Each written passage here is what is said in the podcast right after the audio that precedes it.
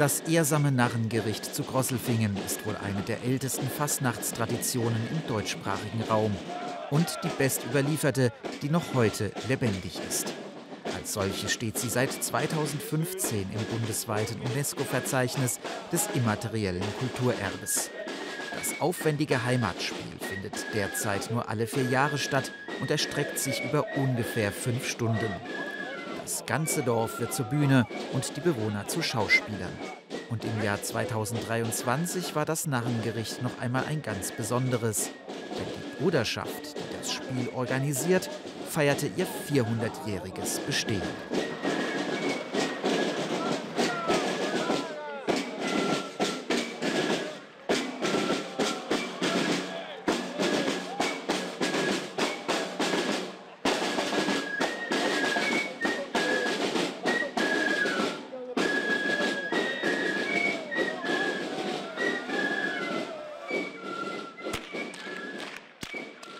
Die Geißelläufer kündigen Großes an.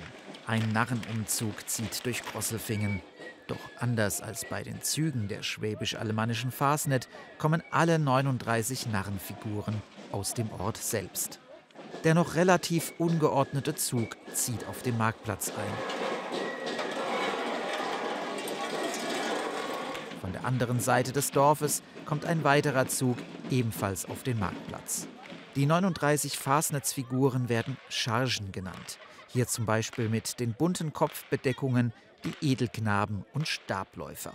Die Geiger fangen an zu singen. Guten Morgen sind wir stets bereit, eine Vers zu singen für die Fröhlichkeit.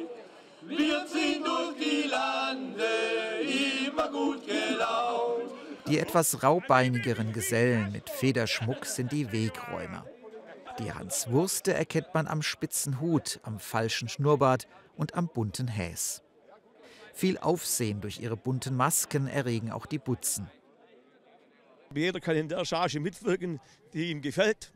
Meist oftmals ist es aber auch so, dass die Rollen von den Vätern an die Söhne weiter und dann an die Enkel weitergegeben werden. So ist es schon passiert, dass in dritter Generation in derselben Charge, beispielsweise bei den Peitschenknallern, äh, der Enkel den Schadenführer dann macht.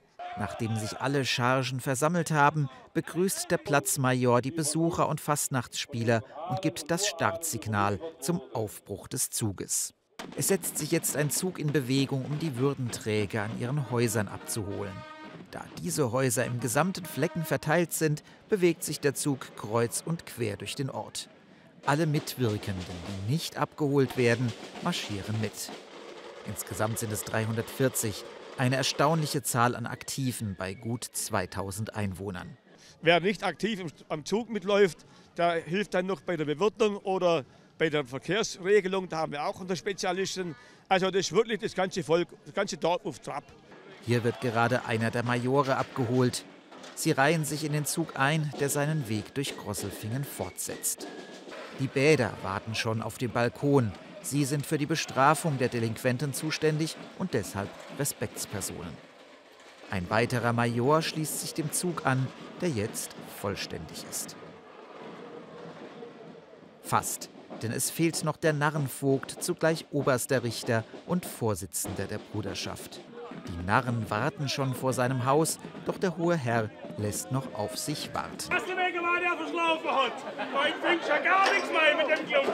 Immer mehr Hausrat werfen die Wegräumer aus dem Fenster. Dann plötzlich ist er da. Es gereicht mir zur großen Ehre, dass ich euch, liebe Brüder, als euer Vogt berichten darf dass die jahrhundertealten Statuten des hohen venezianischen Adels wieder beachtet und befolgt werden. So wollen wir nun aufbrechen, gemeinsam mit größter Freude jene große Aufgabe zu lösen, die uns von unseren Ahnen und Urahnen gestellt wurde. Nachdem jetzt alle Würdenträger abgeholt sind, geht's zurück zum Marktplatz, wo das Spiel beginnt.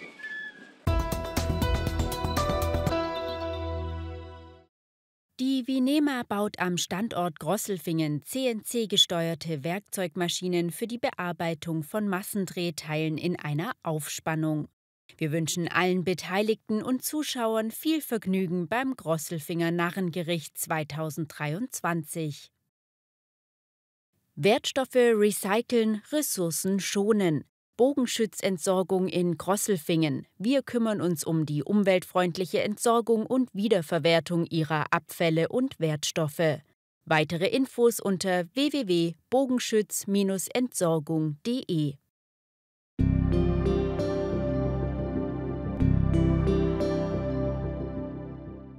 Ich bin der Schweizer Bub, bin aus Tirol, bin aus dem schönen Land das Land, das kennt ihr wohl.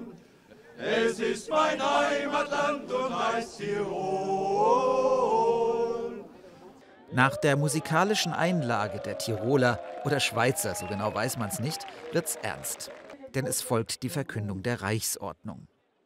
Sollte sich einer oder der andere gegen unsere venedischen Gesetze verfehlen, der wird in einen Turm gesperrt, der ihnen hohl ist eine Tür ohne Schloss hat und dessen Wände mit Luft gebaut sind. Im inneren Raum ist er mit Wasser eben voll gefüllt. Der Eingang geht vorne hinein und hinten heraus.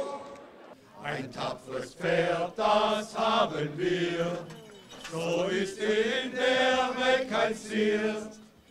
Denn es geht nach unseren Gedanken, führen auch bei uns die Schranken, wie es unserem Herrn gefällt. Von Venedig sind wir bestellt. Nach dem gemeinsamen Singen des Bruderschaftsliedes verkünden die Bäder den Badverruf. Man wird jeden Forstgericht zitieren, sein Verbrechen vordiktieren. Darauf wird man Sentenzen geben, Manchen kosten wird das Leben. Doch wer da Richtigkeit an, gewiss mit Geld bezahlen kann. Amen, Amen, das ist wahr. Ich glaube jetzt, nun sei es gar, weil das Bad verrufen war. Guten Morgen, ihr Brüder! Jetzt teilt sich der Zug. Ein Teil zieht zum Narrengericht, der andere bleibt auf dem Marktplatz. Währenddessen feiern die Ehrengäste im Rathaus. Aber nicht lange, die Narren dringen ein, um die VIPs abzuholen. Inzwischen bringt sich der Zug in Position. Unter den Delinquenten ist der SPD-Bundestagsabgeordnete Martin Rosemann und Regierungspräsident Klaus Tappeser. Ihr werdet gefordert vor das venedische Gericht. Dort werdet ihr nach Rechtgericht. Das Leben wird euch abgesprochen, den Kopf wird sicher keinen kosten. Schaltet drum recht innig an, dass ihr mit Geld bezahlen könnt. Auch Landrat Günther Martin Pauli wird abgeführt und vors Gericht gebracht. Der Zug zum Narrengericht setzt sich in Bewegung.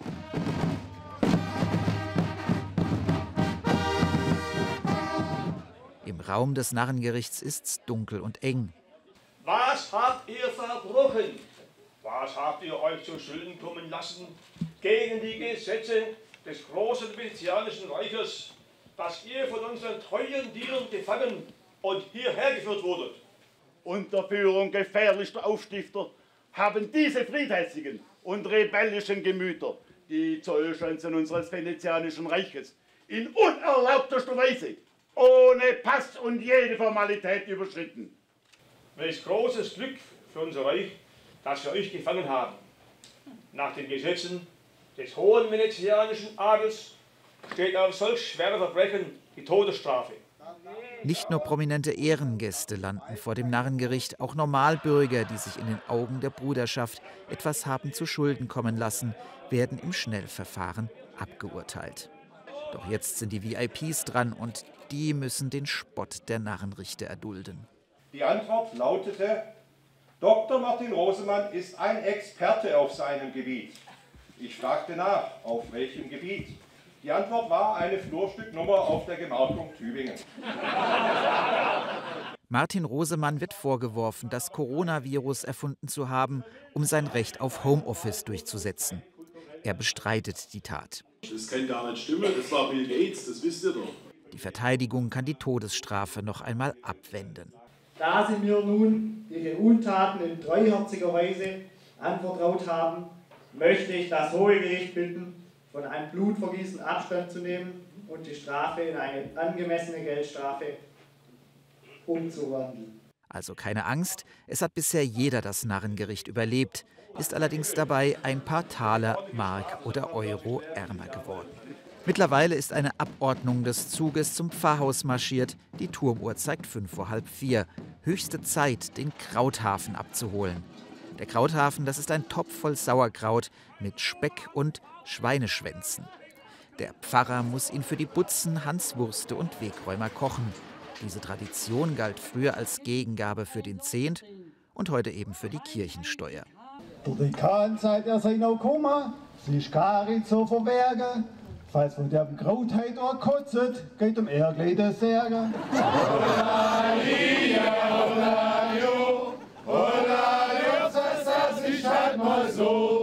Einen Pfarrer hat Grosselfingen derzeit nicht, deshalb ist Dekan Michael Knaus eingesprungen.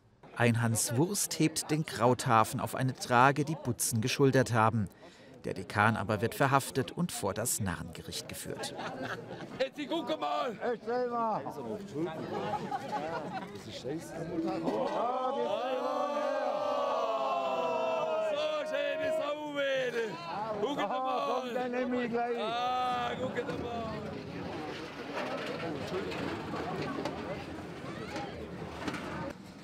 Die Butzen tragen den Krauthafen mit dem Hans Wurst zum Narrengericht.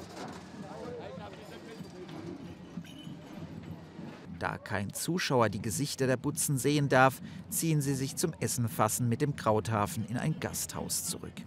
Auf dem Marktplatz beginnt derweil die Vollstreckung durch die Bäder. Gerade ist der Bürgermeister der Nachbargemeinde Biesingen, Roman Weizenegger, dran. Auch will er jetzt Äcker und Wiesen, Ländereien an Balingen verkaufen oder gar halbe spendieren. Dafür werden wir dir nochmal das Hinterteil polieren.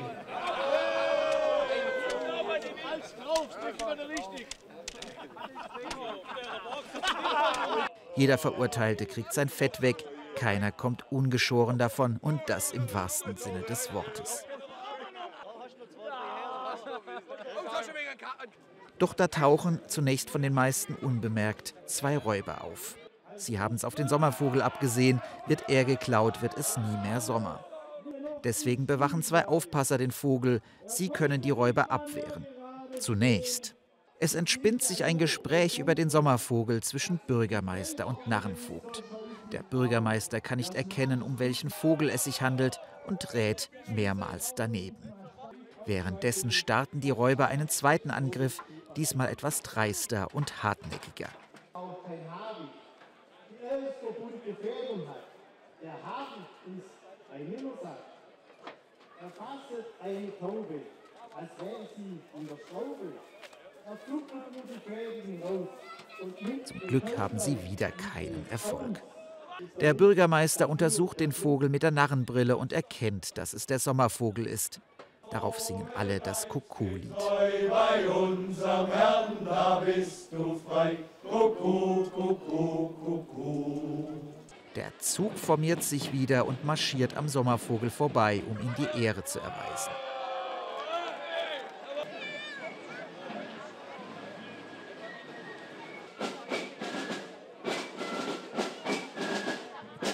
Doch die Räuber haben einen Komplizen. Er will die Aufpasser ablenken.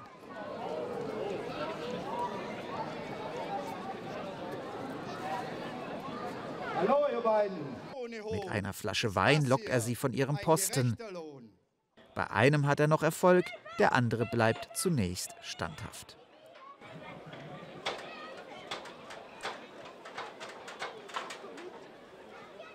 Nimm diesen Becher her, ich schenk dir ein von diesem köstlich roten Wein. Doch ganz allein will der auch nicht auf seinem Posten bleiben und der Wein lockt einfach zu sehr. So nimmt das Unheil seinen Lauf. Prost!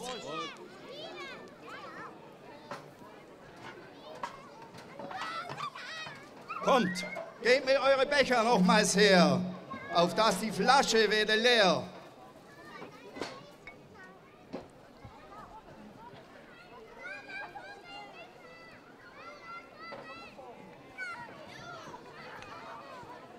Prost.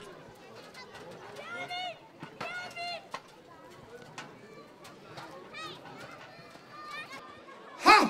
Der Streich, der ist gelungen! Der Vogel samt dem Nest genommen. Der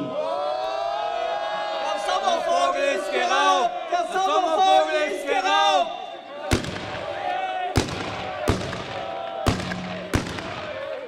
Die Räuber liegen getroffen am Boden. Die Furiere erheben Anklage, die Räuber sollen die Todesstrafe erleiden. Ihr habt als Räuber unseres Sommervogels euer Leben verwundt. Die Strafe gerechtfertigt durch die Größe und die Folge des unnatürlichen Verbrechens. Da ihr diese freche Tat begangen und euch an unserem lieben Sommervogel vergriffen habt, sollt ihr der gerechten Strafe nicht entgehen. Ich breche über euch den Stab und spreche euch das Leben